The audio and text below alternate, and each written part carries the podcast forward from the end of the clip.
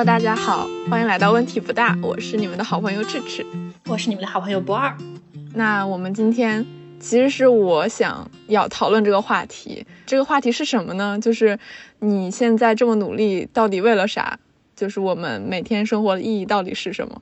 感觉这个话题是比较深，就是如果你真要去追究的话，它会陷入一个哲学的讨论。但是我为什么会有这样的想法？其实是跟我最近一两个月的临床见习比较有关系。我是一个医学生，所以我不仅仅要学习医学的基础知识，我还要学内科，还要学外科，还要学妇产科，还要学儿科，就是和大家想的可能不太一样。我学的不仅仅是精神科，对。然后最近的话，我就是在外科见习。呃，我们作为学生呢，每天是干嘛呢？就是。呃，假装自己是管床大夫，或者学着自己是一个管床大夫，然后去管理病人。但，但是我其实是有一点慢热的，才能感觉到这个病房不太一样。大家知道，就是协和嘛，我现在在协和念书，然后协和是。国内比较好的的最好的医院，全国如果有疑难的患者，就是如果这个医院没有办法处理这么困难的患者，他们就会呃转诊推荐到协和去看病。协和就是一个全国唯一一家不会开转诊单的医院。那这个病房是什么病房呢？在所有的病里面。最可怕的病是什么？就是癌症。那说这个话题就不能太太嬉笑哈，就是那所有的癌症里面比较难发现，然后转移又很快，同时生存率又比较短的那种类型的癌症是什么？是胰腺癌。我我们当时在那个病房，就是有一半的患者都是在胰腺里面发现了有肿瘤，决定要做手术切除。我理解消化一下，所以其实是进入到了一个。呃，全国疑难杂症汇汇集的中心，对，就是我我我想解释一下，很多病，比如说大家呃熟悉的糖尿病啊、高血压呀，这些都是内科的病。换句话说，我吃药就能就能治。什么样的病会到了外科？就是你内科管不了，到外科了，就是你吃药也治不了了，不得不开刀子动手术，把什么东西切掉才能治。然后我当时在这个病房，它主要就是管理消化系统的这些，嗯，需要动手术的病。所以当时病房里就大多数的患者是胰腺的肿瘤，胰腺癌的生存期其实还是非常短的。一般来说，我们说肺癌可能都有点像慢性病。你治完之后，可能几年甚至几十年都不会复发。但是对于胰腺癌来说，大家可以去百度上搜一下，它的生存期就是几个月到一年，啊，如果是恶性的话，就是几个月的时间。嗯，然后有一个数据，科学的来说，不是每个人他的生存期都是几个月的。一般来说是做了手术以后，患者五年的生存率是百分之十二，能活到五年的患者。呃，在所有的患者里面有百分之十二能活到五年。嗯，当时我就是在病房知道这个信信息，然后你突然就感觉哦，周围有这么多病床，然后这些患者即便是做了手术，他的生存期也是非常短的。所以，我可以理解为你在这个病房里面见到的很多患者，可能他们其中百分之九十的人都收到了一张死刑判决书，就是五年之内可能就也是要面对死亡这个现实。对，而且比较可怕的是，就是胰腺的位置是，在我们肚子里的位置是比较深的，所以它一般不会不会有什么症状。如果你突然体检发现了这个胰腺的肿瘤的话，它就突然就像突然发了一张通知单，说你的生存期只有几年的样子。所以我觉得这个应该，当时代入一下，觉得应该是一个很恐怖的事情。我在想，乔布斯是不是得的是这个病？好像是的。所以当时乔布斯也是确诊了胰腺癌。对于名人来说，即便你有非常多的财产，面对这个病也是非常的无力的。就就是你会觉得这个通知书下的非常随机，我也不知道这个胰腺癌怎么就突然会到他们的身上，或者什么时候会到我的身上。如果是我的话，我会我会着急吗？还是痛苦？还是觉得很绝望？还是怎么着？当时就是有脑袋嗡了一下，就开始想，还挺恐怖的。我知道赤石今天来录这期节目是还挺焦虑的，就是感觉因为病房的见闻，就是突然间和生死这件事情隔得特别近，好像突然间就是你需要见证着非常多这样的事情发生，光光是见证本身就会唤起我们极大的焦虑，就更不需要说面对这件事情的当事人了。嗯。呃，因为我想起来你以前给我讲过一个，你跟着代教老师去跟手术，然后当时有一个见闻非常深的触动到了你，对，可以具体讲讲。嗯这个故事我当时在我的公众号也写了，因为我觉得我不写我就放不下。当时就是一个非常非常小的大夫，整个手术室啊或者整个手术流程啊都不太清楚。然后当时就是跟我的代教老师去跟一台手术，这个手术叫呃开腹的一十二指肠切除手术，呃，学过医的可能会知道，这是这可能是所有手术里面最困难的，然后耗时非常长的，而且风险也很大的一个手术。你的主刀大夫可能要站在台边六七个小时，而且非常小心，需要把你的肚子翻来覆去的。翻来覆去，然后这边切一切，那边结合一下，就需要切掉五六个器官的这个样子。切掉五六个器官呢？就是呃，看你怎么定义器官。它它切的范围就是胰腺，呃，胆囊、胆总管以下的胆管，呃，切掉胃的大部分，十二指肠和空肠上部。啊，就是把那一圈都切了。切掉吗？对，是我我以为，我之前以为只是切，就是比方说。打开之后发现的瘤子，所以说是要，但是切掉这么多个器官之后，人怎么维持生存呢？那胰腺是一个消化器官，所以它会分泌很多胰液到肠子里。现在你把胰腺切了，你就要把那个胰管也切了，然后胰管就在肠子上分布，就是在肠子上连着，所以你这段肠子也得切了。所以这一圈和这个肠子连连着东西都要切，而且你要防止它复发。胰腺癌是非常容易转移的，这一圈切了才能防止说，我做完这个手术它是有意义的，要不然我切完之后一周就复发了是没有用的。我作为外行再问一下哦，就是说，相当于是因为现在发现了胰腺肿瘤，所以说。可能比方说周围胆囊跟它有关的部分要切一些部切一些下去，肠子里面跟它还有胃里面跟它相关的都要切一些下去，避免那个肿瘤如果是恶性的话再转移到其他这些器官上。但是就是并不是说整个胆囊就没了吧？因为我在想整个没了啊，就是没了啊，这比我想象的还要。而且你进去之后先找胆囊，先把胆囊切了，那那未来胆汁怎么办呢？胆汁是肝分泌的，所以它就会源源不断的一直分泌。胆囊是储存的作用，它现在只是不能储存了而已。所以就相当于这个病人，哪怕是这个手术成功了之后，他的生活也要发生很多很多的变化。对，对你就会觉 得他几乎把你的人体功能都改变了，它的风险也很大。就你可能术中发生什么出血呀，出血量是很大的。就是动手术肯定是为了一个更好的状态嘛，所以就是丢掉了这么多器官之后，都是一个更好的状态了。我觉得我现在对于这个。事情有多么的高风险，有了更直观的了解。它是一个很大的牺牲，是的。而且我还有就是，你你关注是胆囊，然后我觉得胃也很重要，因为维持我不饿的就是靠胃在那堵着。然后现在他要把胃大部分都切了，就是我吃完饭为什么会不饿呢？因为我的幽门会一直把那个门门堵着，这样我的食物就暂时不下去。但是他要把幽门以及胃的大部分都切掉了。所以我吃完吃啥就往肠子里灌，你就会吃东西的节奏，你整个节律是会变的，你的消化功能会受到影响。这是一个消化系统的大改造，好吧？对，是这样的。然后这个动这个手术术后并发症也很多，切了之后不得接上吗？你接上哪块没接好，然后可能腹腔内就有很多的感染啊、漏啊什么的。如果这个这个病没有。厉害到一定程度是不需要做这个手术的，但是一旦要做了，就说明这个这个肿瘤这个事情是非常值得一做的。对，当时就是这样的一个情况，然后患者是一个中青年男性，就是四十来岁，背景就是发现了胰头有一个肿物，术前做了一些检查，发现没有转移。如果有转移的话，我们就不会推荐他手术，因为你切了这儿，其他地方你不知道哪还有。发现转移就要先用化疗。没有发现转移就可以手术把它切掉。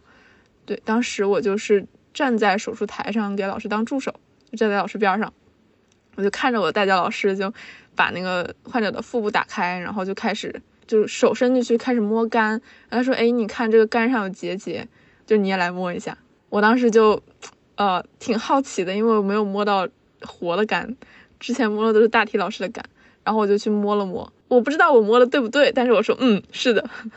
反正就是很新鲜。我摸完了之后，老师就说：“嗯，我这次本来想带你看一下开腹手术，那这次不行了，你下次再来吧。”然后我当时就啊，怎么回事？肝上有结节，有什么说法吗？然后就看老师去在那个肝上把结节取下来，然后送了冰冻的病理，结果发现这个患者其实已经有肝转移了，就是他的胰腺的癌症已经转移到肝上了，然后所以相当于这个手术可以停止了，因为对，相当于已经没有办法就是达成他原来的那个良好的效果，也就是把那些已经有的恶性的细胞清清除掉。现在发现。做这个手术也清除不掉了，是这样。对对对对，是这个意思。好吧，就你会发现，哦，我就猜想这个患者还有他的家属来之前，可能就有很很强的期待，说我到了全中国最好的一家医院，然后这个病他虽然很恶，但是协和肯定能把它处理好的。然后终于满怀着希望上台了，结果又其实什么都没切就关上了，就当时还是很难过的。就我们当时在等病理的过程中，大家就穿着那个手术服，就坐了一排，代教老师、一助、二助，我还有麻醉老师、护士老师，然后大家在那聊，说说那个，哎，这患者多大年龄？然后说四十多岁，然后老师就，哎，才四十多岁，这么年轻，就是一排人都在那叹气。病病理的结果出来的时候，就感觉我们这一群医生本来是为了给他治病的，本来是为了为了救他的命的，但是却给了给了他一张死刑的判决书。我就觉得还是挺残忍的。你们只是信使，就是，只是中间传信的那个人，但可以想象那种感受真的很不是滋味。假如这个故事到这儿，我觉得我肯定也没有这么大冲击力。呃，问题是我跟另外一个同学作为小大夫，我们还停下来留这儿等着患者醒过来。然后醒过来之前，我们的上级大夫就说他。醒了之后，你就他如果他问手术做的怎么样，你就跟他说手术很顺利，因为他们家属说不要告诉他。嗯，一般我们中国还是会尊重他们家属的这些意见的。然后至于他们之间有没有告诉患者，是他们自己来决定。所以我我跟另外一个同学，好好好，行。我当时对我的社交技能非常的自信啊。结果这个患者醒了之后，第一句就说现在几点了。然后我跟那个同学就颤颤巍巍的回答一个时间，这个时间甚至比当时的时间还晚一点，为了让他感觉这个手术很大，啊，说几点几点了，然后他就说，哎呀，谢谢你们啊，你们是白衣天使，救死扶伤，我请你们整个科室吃饭吧，吃晚饭吃了没？饿不饿？然后我当时就，就是脑子嗡的一下，就是我不知道该怎么回答这个问题。你感受到了他的关怀，对我觉得他是一个特别好的人。他醒来之后，第一句问的是你们饿不饿，而不是我的手术做的怎么样。对他不，他问的不是我的主刀大夫是不是那个人，有没有你们有没有骗我，手术做的顺不顺利，我还能活多久？他问的是你们饿不饿，我就觉得哇，这件事情，然后我就站在那儿，我都不敢看他的眼睛，我有点躲闪。我知道我在骗他说你现在很好，但其实没有，嗯。然后就回来之后还在反复的去想这件事，我觉得有一点对不起他，然后有点内疚啊。我们现代医学哪怕是协和，也只能做到这一步了，也没有办法挽救。对，对我是感觉到那种很无力的感觉，因为我觉得外科有一个吸引人的点，就是你做完手术之后，手术之前他可能是躺着的。手术之后两三天，他就活蹦乱跳了。就你那种成就感，他的反馈是非常及时的，而你会觉得我做了这件事情，它是确实有效，能帮助人的。呃，但是我觉得外科很残忍的一点也是在这一点，就是你一旦没有办法帮他，就这种你手里有这个手术刀，但是你一点帮不到他，这种无能感，然后你就你就只能眼睁睁的看着他走向死亡，然后他还说谢谢你，谢谢你。就很很矛盾，嗯，心里面很不是滋味。回来之后，我还在想，这个患者他跟我的年纪差的其实没有很大，病房里大多数都是老年人，六十岁以上的居多。然后他像他这样的四十多岁青壮年不是特别多。我当时就感觉我和他的命运好像就是可以交换的。假如那个人是我的话，我知道我的手术做不了了，然后。我的生命期可能就是几个月，我真的是我能谢出来吗？我可能不一定能谢出来。谢谢大夫。然后我的生命应该怎么度过？我还应该坐在这里继续学我的医学知识吗？然后每天特别特别努力，特别特别累，心情也不是特别好，很焦虑。那这是我应该度过我生命的方式吗？就开始思考和死亡相关的问题，然后还有在思考我现在生命的意义是什么。我觉得那是一个开始。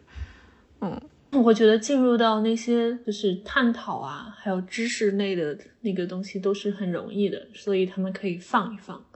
我想跟你在这个感受里面尝试多待一会儿。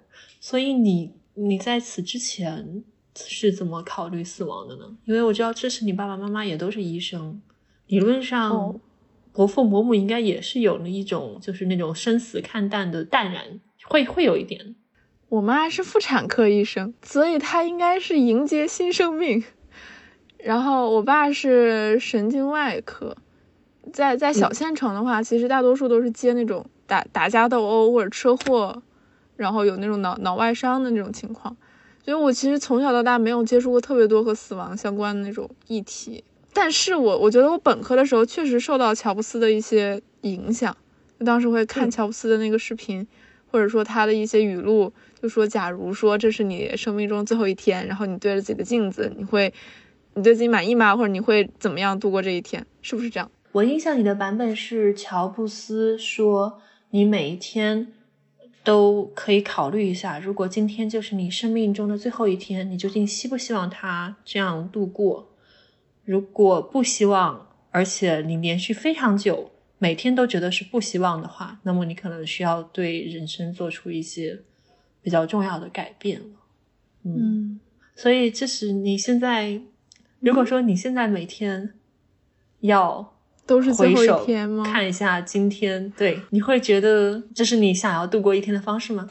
当然，你现在是一个特殊情境啊，你现在是一个医学生，呃，我觉得我们不如想想几个情境吧，一个是现在，一个是未来，你已经当上一个精神科医生了，比方说你已经是一个从医四十年的精神科医生了，然后每天还兢兢业业的在岗位上，那会是你想要度过的方式吗？我们一个一个问题来。哦如果今天是最后一天，我是一个医学生，嗯，我会有种就是我学的还不够的感觉，就我今天没有 很虔诚的对待我的医学知识，罪过。你还没有做到足够的刻苦，足够的，对，就是 for hearted，就是我这辈子就这么一次学。就是我首先我的身份受限于我的现实，我只能我我能干的事就这么多，然后我学的也不开心，休息的也不开心，我睡得也不好，就是我非常震惊的是，你你大体上还是觉得，就哪怕今天是最后一天，我也愿意把它投入到学医里面。这个事情，我我好像听出了这种笃定感，哎，这个我很敬佩。难道我要把学校炸了吗？不是，我们也不需要如此的这个两极，我们也不需要如此的两极。这个问题就是，等一下，如果我的生命只剩下十分钟，我肯定打电话跟我的好朋友、跟我的家人，就是说 I love you。嗯，如果是一天的话，我可能还是会想把这个日程加入进去。但是如果说这一天我要做什么工作的话，我不可能，就是也有可能和他们一直在一块儿。嗯。如果要是做什么工作的话，我觉得现在学医挺好的，这种感觉。嗯，那我觉得我还是能够从你这个回答当中品到你非常认可现在的生活，你现在的生生活状态，然后你从中间看到了很多意义，呃，感觉这就是这就是你该该做的事情，该走的路，我为你感到开心。哦，那那是。嗯，再回答下一个问题。四十年之后，你已经是徐大夫了啊，徐主任，徐徐主任，徐主任，徐主任啊。四十年之后，徐主任看诊的一天完了之后，你比方说你从早到晚做了两个危机干预，在临床工作完的一天结束了，你会觉得这这样是这是你的人生的最后一天，你满意吗？我想做一点和临床就是临床以外的事情，嗯啊。看诊只是我的一部分，我还想，比如说要做一个什么项目，然后这个项目和未来的更多的治疗师相关，或者和未来的结构改革相关，和传承和行业相关，和你们这个业行未来持续健康发展和繁荣相关。对，有点大，但是我我就是如果不不不，我觉得我能听懂，我我觉得能听懂，嗯。然后如果这些和科研，我不知道到时候脑科学会发生到就是发展到什么程度，嗯，我觉得我肯定会参与到里面去，这这个是很有意思的事儿，就是脑科学，然后精神病学加上心理治疗，如果能把它串到一起，你的脸上洋溢着快乐的笑容，非常灿烂，我愿意花。四十年之后的一整天，和这个行业里面做这些事情的人一直聊天，然后一直聊天，花另外一半时间和我的病人聊天，然后再花一两个小时和我的治疗师们督导，然后回到家和我的丈夫和孩子们共度美好的夜晚。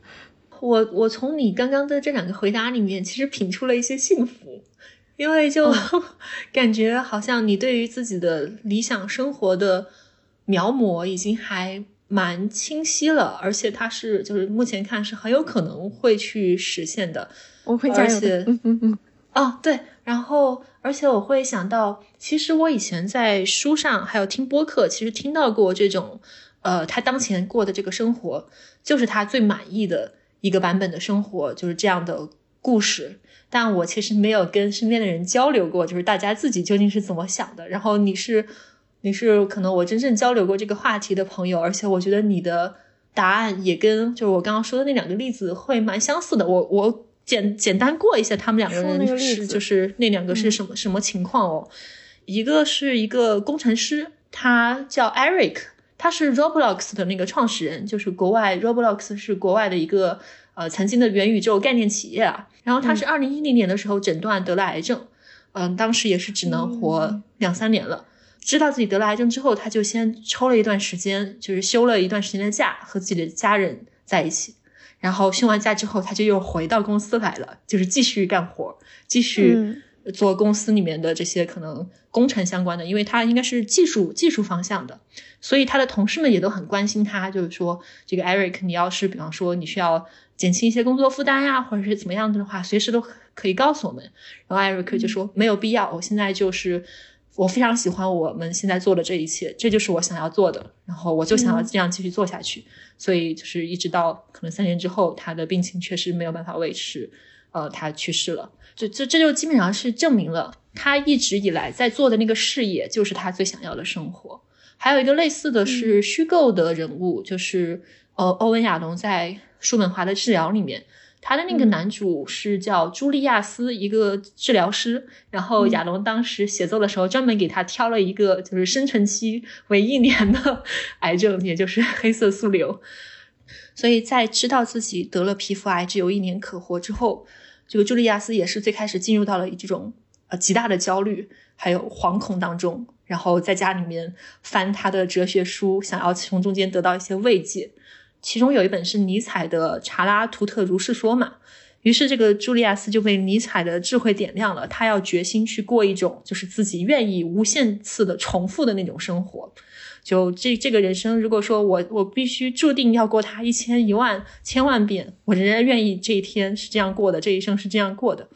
所以他最后在读完书之后，就非常清楚的意识到自己要做什么了。他知道自己要怎么样去过最后一年，就是照着去年、前年还有过去每一年的样子去生活，继续看诊，继续和自己的患者在一起。他非常的热爱治疗师这个行业，然后也很喜欢帮助大家去重拾生命中的一些重要的东西。可能是因为我自己还没有摸到这种事业，所以我当时就对被这两个例子还是深深的震撼了，然后也会觉得这确实是一种。很大的福气，就是虽然虽然说生病是一件非常不好的事情，但是能够在自己的人生中找到一种呃，哪怕发现时日无多，也愿意继续按照原原本的方式生活。就是如果说原本就已经在这个轨道上的话，还真的是一个很幸福的事情。然后今天确实给了我一个活生生的案例啊，自白。我觉得你讲的两个故事，从我们日常生活的经验来看。就是让人很惊讶，是那那你不觉得你自己让人很惊讶吗？就我觉得我摸索了很多年，我一直在想这个问题，然后，但是你讲的故事就感觉这个人平白无故的活着，他他沿着原来的轨道活着，他可能喜欢或者不喜欢自己的生活方式，然后突然有了疾病，生命期变短，但是他还是喜欢原来那个轨道。我觉得就喜欢原来轨道这个概率不是很高。从我身边人来看，从我的生活经验来看，大家好像或多或少没那么喜欢现在的生活。你说的没错，所以我当时是觉得他们两个人真的是很有福气，也很给我启发。但是你不是也做到了吗？来，谢谢大家，谢谢大家。这是同志，我们我们回头回头。单独再找一期跟大家介绍一下如何尽量的靠近靠近这种生活，但是今天我们先呃继续处理死亡和意义这个议题啊。感觉我们身边的人喜欢自己原来的轨道比例不是很高，这件事情我的一个理解就是，我们的生活我们的社会其实强调大家按照轨轨道或者按照规则来生活，按照既定的那种生命的时钟去。比如说，你十几岁要上中学，然后你十八岁左右要考考高考，然后上大学要结婚生子，你每一步都要这样做，就是一些好像已经规定好的动作。他他首先就会让你说，我好像没有空间去思考我想过什么样的人生。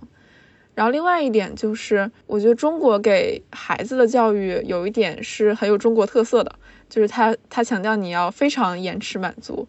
你要头悬梁锥刺股，能够在这个延迟满足的训练之下活下来的人，很能吃苦，然后过得也不太幸福，然后他就会在每一个生命阶段都会去想，那我下一步应该做什么，于是就把自己的精力都投入到我应该做的这件事情上，但是他从来都好像在期待一个未来的时刻，我我到那一点我就可以享福了。我努力到三十岁我就享福了，或者我努努力到退休我就享福了。但事实上，就是你的生命有的时候很随机，你突然有什么疾病，你现在的功能就丧失了；突然有一个什么事故，可能身边的呃爱人就离你而去了。但不是咒大家的意思啊，就是它的随机性是你不可想象的。那我在人生中前四四五十年，可能都在等待我退休。啊，含饴弄孙的那一天，但是其实很有可能就没有这一天，所以有没有可能说，我们去延迟满足，去承受痛苦，呃，有可能会让你在就生命临终之前的那一刻感到非常的后悔，非常遗憾，没有过到自己想要的生活。再一次是你刚刚讲到这种按照社会时钟按部就班的生活，然后好像不是很幸福。也没有特别去想清楚自己要什么的那个状态的时候，我会想到，其实这里面有一个隐含的好处。这个隐含的好处就是，仿佛社会跟自己签了一个契约，或者是说，I don't know，老天跟自己签了一个契约。我只要这样按部就班的和大家一样啊走下去，我其实就不会那么早的面对一些特别会引起那种存在的恐慌的事情，比方说，啊，死亡啦，然后发现一切都没有意义啦，发现。嗯，自己在处在非常深刻的孤独里面啦，就它它是有一些潜在的好处的，然后当然它在社会层面也有很很强的功能啦，这个我们就不展开说了。但是如果一直这样做的话，确实确实会在可能某一天回首的时候，发现自己留下了很大的遗憾。我记得我以前看过一个冥想导师的书，它里面提到自己有个朋友是做临终关怀的。呃，那种看护者，所以就相当于这个看护者，他是陪了成百上千的人走完了最后一程，然后他观察到，在生命的尽头，人们最大的遗憾就是，我真希望我曾有勇气活出真实的自我。我把它理解为一种，呃，我用非常真诚的态度去面对生活。我觉得我们中国社会的文化里面，就是会要求你为别人生活，然后你要符合这个社会的规则，你不能有自己。我就觉得，嗯，不行，这个点我不太行理解。所以亚龙有一个比喻嘛，就说死亡会像催化剂一样，把人们拉进更真诚的生活方式当中。因为亚龙他自己做过很多这种癌症病人的治疗小组，嗯，他看临床看诊过非常多。这种确实是就是知道自己大限将至的人，所以他也会看到人们是如何在危机当中发生那些很惊人的转变的。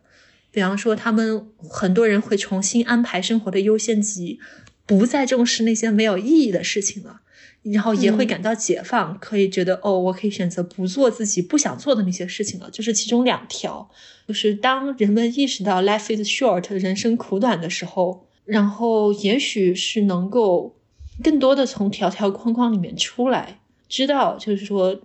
呃，有些事情很 trivial 的，很肤浅，其实不值得我花花那么多精力。我真正看重的是这些事情。今天和赤赤聊天对我来讲会比较重要，然后聊完了之后，也许做成一期播客会对我对我来讲我会觉得很重要。然后跟我跟我先生出去散个步，对我来讲，我觉得会觉得很很愉快。呃，有的时候就像乔布斯说的那样，就是经常经常审视一下，今天如果是最后一天的话，究竟这些事情哪些是重要的，哪些是不重要的，确实是一个挺好的分辨器吧。哦，我听你这么说，想到我们刚才讨论的那两那个问题，就啊，吃屎啊，今天或者四十年后只有一天会怎么过？就这个问题，我觉得他的回答可能还需要更细致一点。我的意思是，对于每个人来说，你在每时每刻可能都要做很多个决策。比如说，我要不要拿起手机看微博热搜？比如说，我要不要跟这个人聊天？要不要回复他的消息？要要看书的话，看哪一本书？哪一本书对我来说更重要？就是它是有很多细致的东西。然后你能不能做到说，在每一个选择的的当下，都是遵从自己内心的？而不是说我现在的生活方式就是我想要的这么简单的答案，我会觉得这个答案会更复杂一点。嗯，确实，我觉得人不太可能每一个动心起念都能够特别的符合自己的，就是完美的一生的那种设计，不太可能。但我觉得它有一个总体上的偏向，诶，有一个词应该叫明明心见性。明心见性是不是王阳明说的？我突然间想到了，就是你也要慢慢的去在跟生活相处的过程当中，去去去搞明白自己是一个什么样的人，搞明白自己其实真正想要什么样的生活。比方说，比方说，假设哦，这个其实你在三百六十行里面就是和学医最匹配，但是假使哦，假使当代不允许女性女生学医。你之前连接触都没有接触到过，你根本就不知道。那你怎么样去摸索这个呢？是会是会增加很多的难度。那这样的话，其实就没有办法过一个让自己非常满足、非常觉得有意义的人生吗？好像也不是。我我我会刚才你说那个，我设想了一下，假如我是一个古代女子，然后不那个时候不让女子行医，那我可能会退回去想，我行医的真正动机是什么？因为我觉得行医是一个结果，它是一个具体的选择，但是选择的背后，比如说它满足了我社交的需求，满足了我想和人待在一起的需要，满足了我需要一种价值感，这种价值感可能是来自于帮助别人这个过程体现的。然后我希望我的生活是和一些深度的讨论、深度的连接相关的。可能其他的行业也能够满足我这些要求，学学医并不是唯一的一个出路。但是，是的，我觉得说到这儿，其实还可以更深一步的去讨论，说对于每个人来说，它的意义是什么？每个人的意义可能都不太一样。就回到了我们开头我提到那个问题，就是我现在做这些事儿到底是为了啥？我努力的意义到底是什么？但是从哲学上来讲，就是真正的意义绝对的意义可能还真的不存在。我觉得，比方说，其实你跟我两个人都没有宗教信仰嘛，所以面对这个世界，它好像就是一个有些随机的世界，没有什么宏大的设计，也没有一个指导生活的最高原则。那么难题就在于如何在一个没有意义的世界里面找到意义。嗯。毕竟人是需要意义的，如果没有意义的话，往往会陷入巨大的痛苦之中。嗯，昨天我又翻了翻《存在主义心理治疗》这本书，就看到亚龙他在书里面总结说，其实世俗生活当中，就我们过日子，总有一些事情做，他们本身就会让我们感受到很有意义，这算是人性的一部分吧。比方说利他。这个知识你非常熟，我们去帮助别人，不管是分享知识、救死扶伤、办教育，还是说这个开车的时候礼让他人这种小事，这些利他的行为本身就会让我们感受到莫大的意义。那还有其他的一些活动，像是呃为理想奉献，去自我实现、自我超越，去体验生活本身的多姿多彩，还有把东西传承给下一代。那这些活动本身，他们都有一种良善的品质。你在做他们的时候，就是会感受到很有意义。你刚才说的这些，都是在说这些事情会给人感觉有意义，意义感本身是一种体验。因为我经常会和一些朋友讨论人生的意义到底是什么这种抽象的问题，然后在讨论的过程中，它就会变成一些理论的探讨。说这件事情它的价值是什么？其实没有价值，因为我们的生命本身就是有限的。然后人类的社，毕竟人类的社会也非常的短暂，地球也非常的渺小。你做这一切都是会被毁灭的。所以你到底什么东西是有意义的呢？其实没有意义。你刚刚描述的这种现象，在存在主义心理治疗里面也已经研究的蛮透了。嗯，就是就刚刚你描述的这个。可以称作宇宙观点，仿佛只要尺度拉得足够宽，就什么东西都没有意义了。但是以前也有人受过这样的折磨啊，比方说休谟，他就说自己考虑到这些东西之后有种种疑虑，他把这个称作哲学的忧郁。最后他自己是怎么解决的呢？我我引用一下他的话啊，他说他是。虽然理性没有办法驱除这些疑虑，但幸运的是，大自然本身就能满足这个目的。用某一些嗜好、生动的感官形象消除所有的疑虑，治愈我的哲学忧郁症。我吃饭、玩西洋棋、聊天，和朋友们愉快相处，经历了三四个小时的消遣。我再回到这些沉思，他们此时显得如此的冷酷、勉强和荒谬。我的心无法再进入这些沉思。休谟还是一个非常杰出的哲学家的，可爱。对，类似的，维特根斯坦也说过，人生问题的解决之道是让这个问问题消失，就直接消除了这个人生问题。那从临床的那个角度，就是亚龙他自己总结说，呃，在临床工作里面，如果他们遇到了那种感觉到非常没有意义的那种病人，就是不管是什么为他带来了无意义感，治疗的答案就是参与。让他去全身心的参与生活，促进他去全身心的参与生活，感觉又是把问题消除了，然后回到生活本身。是的，因为人会采取宇宙视角，但是宇宙视角只占我们生活中的很小的一部分，它其实也是一种，就是我们头脑中的想法，是我们头脑中的一种心理事件。然后这个事件过去之后，还有别的事件。呃，会让我想到，你说对于意义的讨论在。再远古一点的人类社会，它存在吗？就是有没有可能它是我们大脑过于发达的结果啊？比如说猴子，它就不会思考，它会思考意义的问题吗？它应该不会思考意义的问题，它会想下一个香蕉要到哪要到哪里吃之类的啊。子非猴，焉知猴不思索意义？就是呃，可能吧，或者是鱼，或者是兔子，反正就是呃。在某种意义上，生物的存在本身就是存在，然后它不到一些时候是不需要思考意义，它只需要生活就可以了。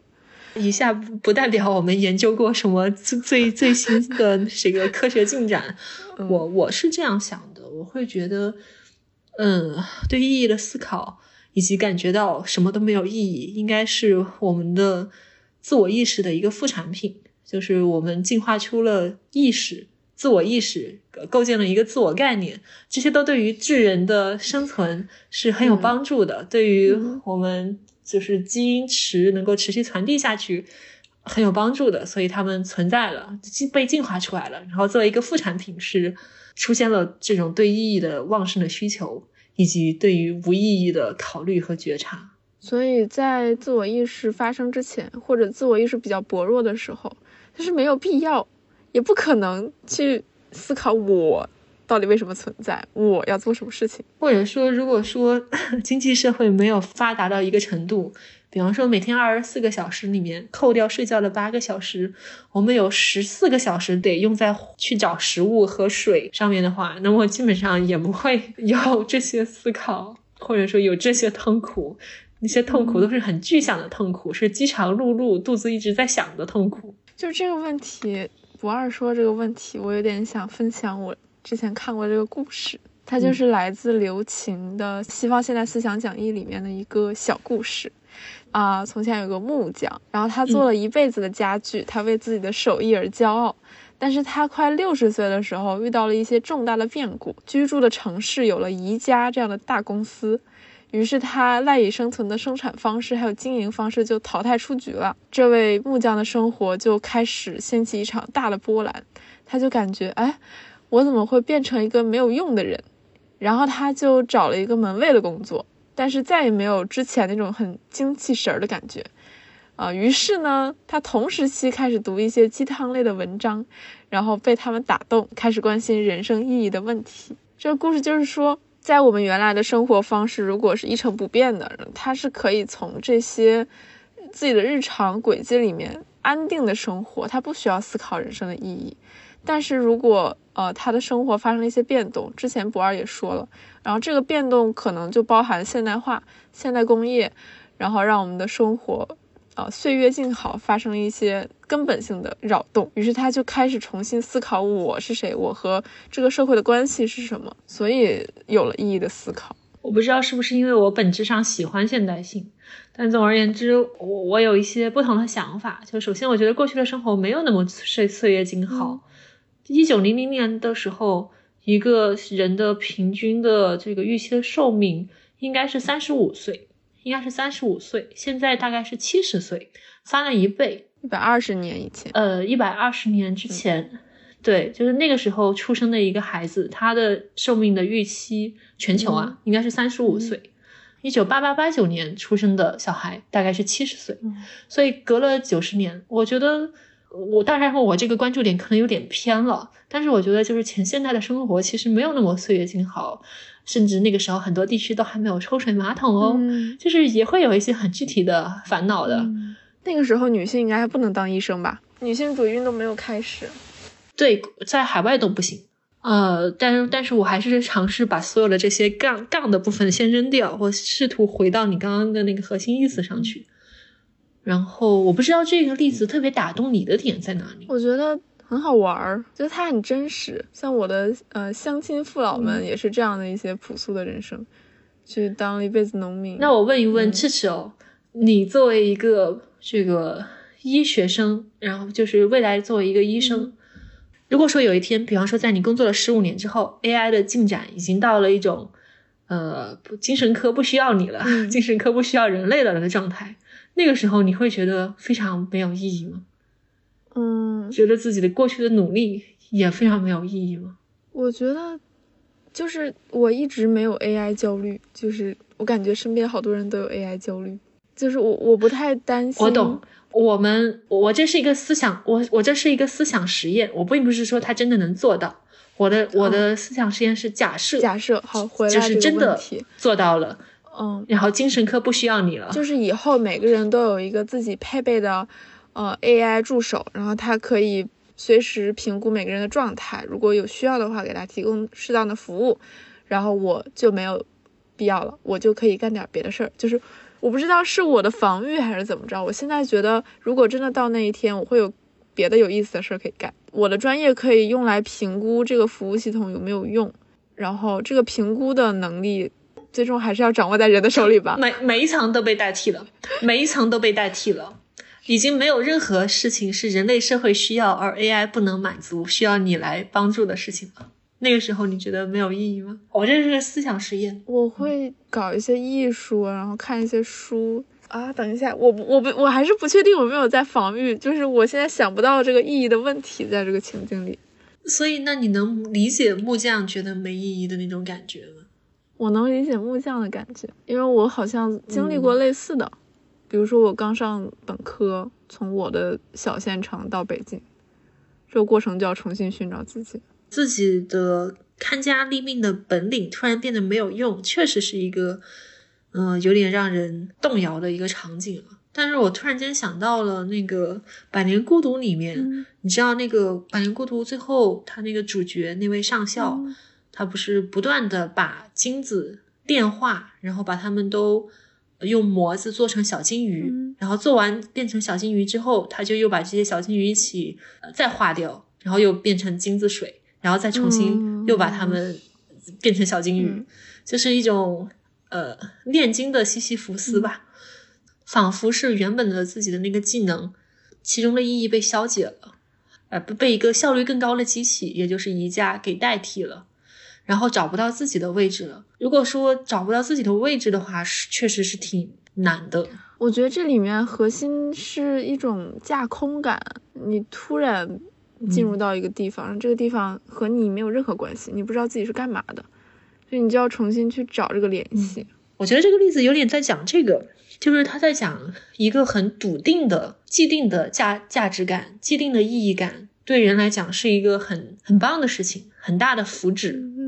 但我们就是这种就没有一个现成的，然后就在摸索，然后同时一边摸索着，又一边又呃知道世界上没有什么绝对的意义，所以我们的状态是半信半疑，但是还希望自己能够全心投入到某一个意义之中，这个状态是会比较苦。和那些有一个笃定的信仰的人相比，这个状态当然是要痛苦蛮多的。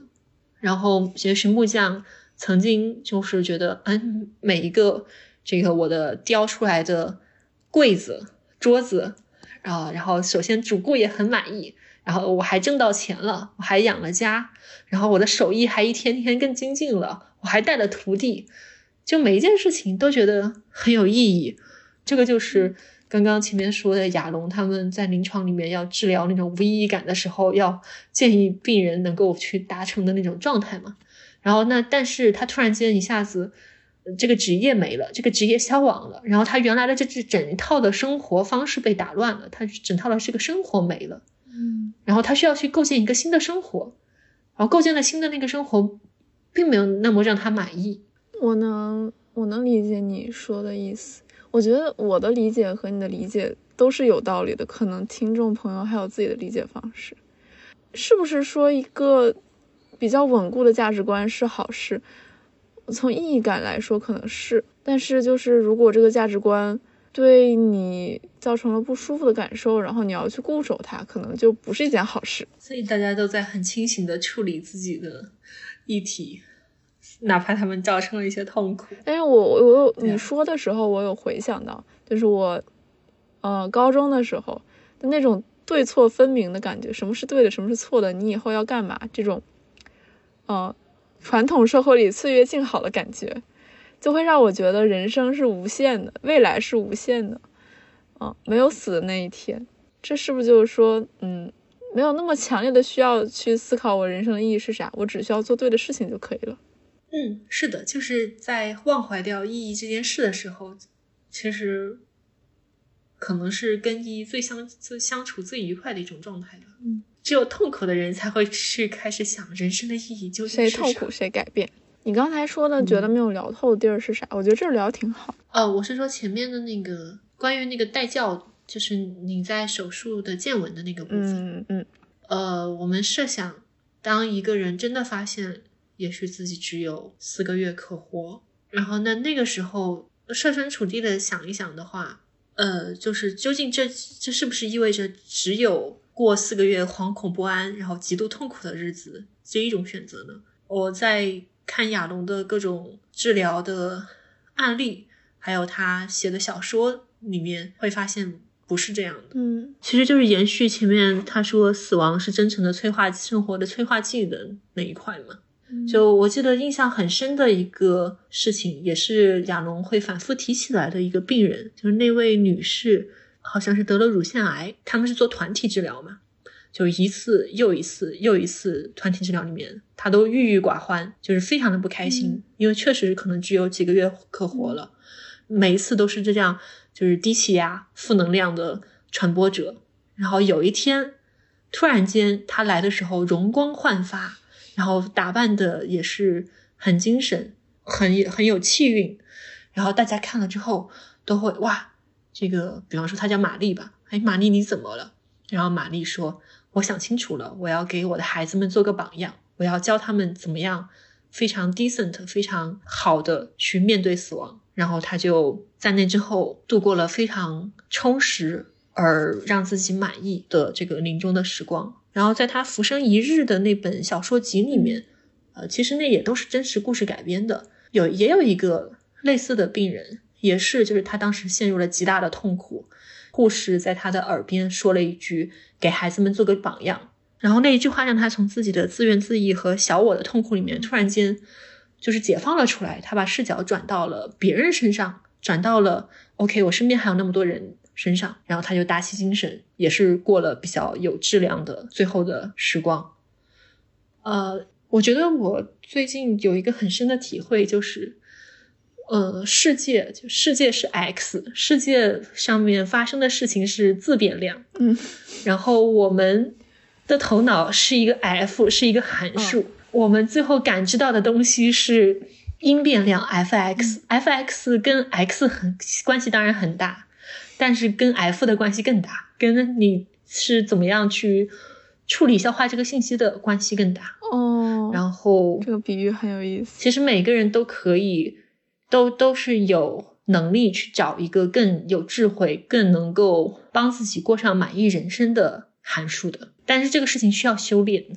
这个和我，嗯，可能和我小的时候的预期非常不一样。就如果一个人生命只剩下很短的几个月，他要么是环游世界，要么去做一些震惊世界的一些大事儿，什么做一些什么募款啊、公益呀，然后昭告世界我是怎么度过这一切的，就这种感觉。就我我不知道我会不会这样。回归到最终的话，能让人有心理心灵慰藉的，好像就是这种和母职相关，还是和繁衍相关，和未来的希望有关。就我不知道用哪个概念概括更合适一点，或者是我们叫做和非常亲近的关系相关。就比方说，如果说是环游世界的话，可能这个人非常重视的是他和世界的关系，和这些美景的关系。然后回馈社会的话，可能是他和这个面目并没有那么清晰的社会公众的关系，或者是说跟他的自我形象有关，嗯，等等。但总而言之，可能意义大多数时候都是生发在关系之中吧。就你最开始问我我会怎么度过的时候，其实有一个非常抽象的理，我当时的答案就是和人坐下来聊天，而且要那种非常深入的聊天，这样我能够在我最后的时刻有那种连接感，我就不会那么害怕。我当时有这么个感觉，嗯，可能就是和我们说这个关系是比较一致的吧。就是虽然人本质上是非常孤独的。但是也有很多的时候，透过沟通，透过心和心在一起，好像其实是能够拉近距离，或者是说能够知道我们其实彼此都分享类似的命运。嗯，我觉得，因为这是你前面跟我讲嗯手术的故事，还有包括你在病房里面照顾一个患病的很年轻的小姑娘的故事的时候，啊，你的描述里面，我其实都看到了很多的慈悲心，就是你总是会提到。会觉得其实我和他没有什么区别，或者说他这个命运很有可能其实也是会降临在我身上的，只是他没有降临而已。嗯，对我觉得这种意识到，哦，我们智人或者说有情的生物，有有有情绪的生物，其实都共享一份命运。嗯，这个事情是带有一些些安慰的。嗯，然后也能让人少很多妄念。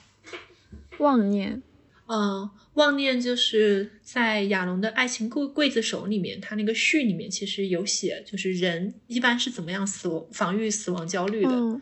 人防御死亡焦虑的两大妄念：第一，我和你们不一样，你们是凡人，我是超凡脱俗的，我是天选之子，我是神啊，我和你们不一样。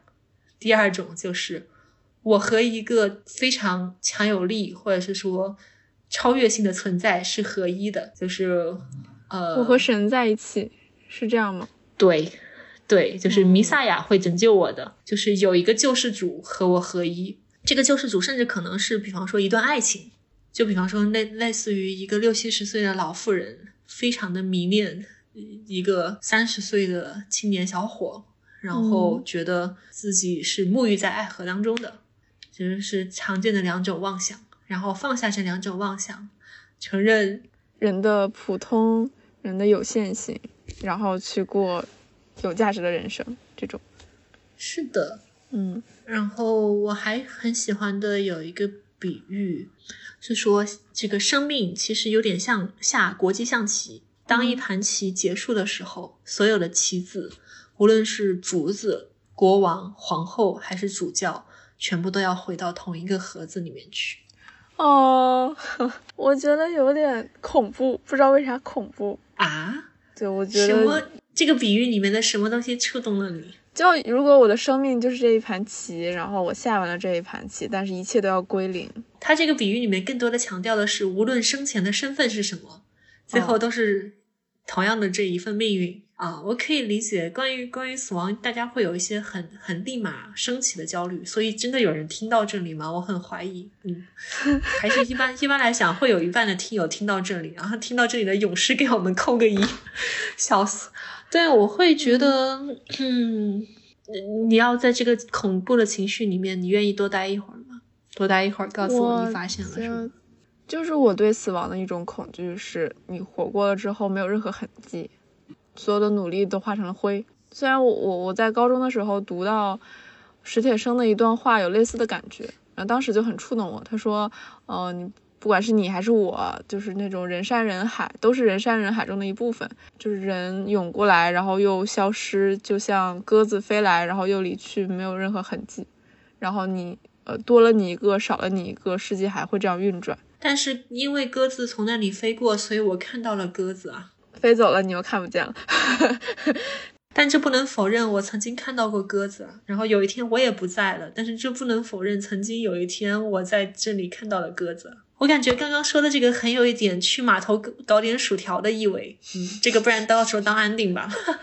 嗯，对，虽然说现在听播客的大家和现在录播客的我们俩，最后组成我们的原子，又会呃大部分的又回到这个宇宙的无机与有机循环当中，但是无可争辩的事实是，曾经有过这么一期播客，有过这么一场谈话，有过这么一次收听啊。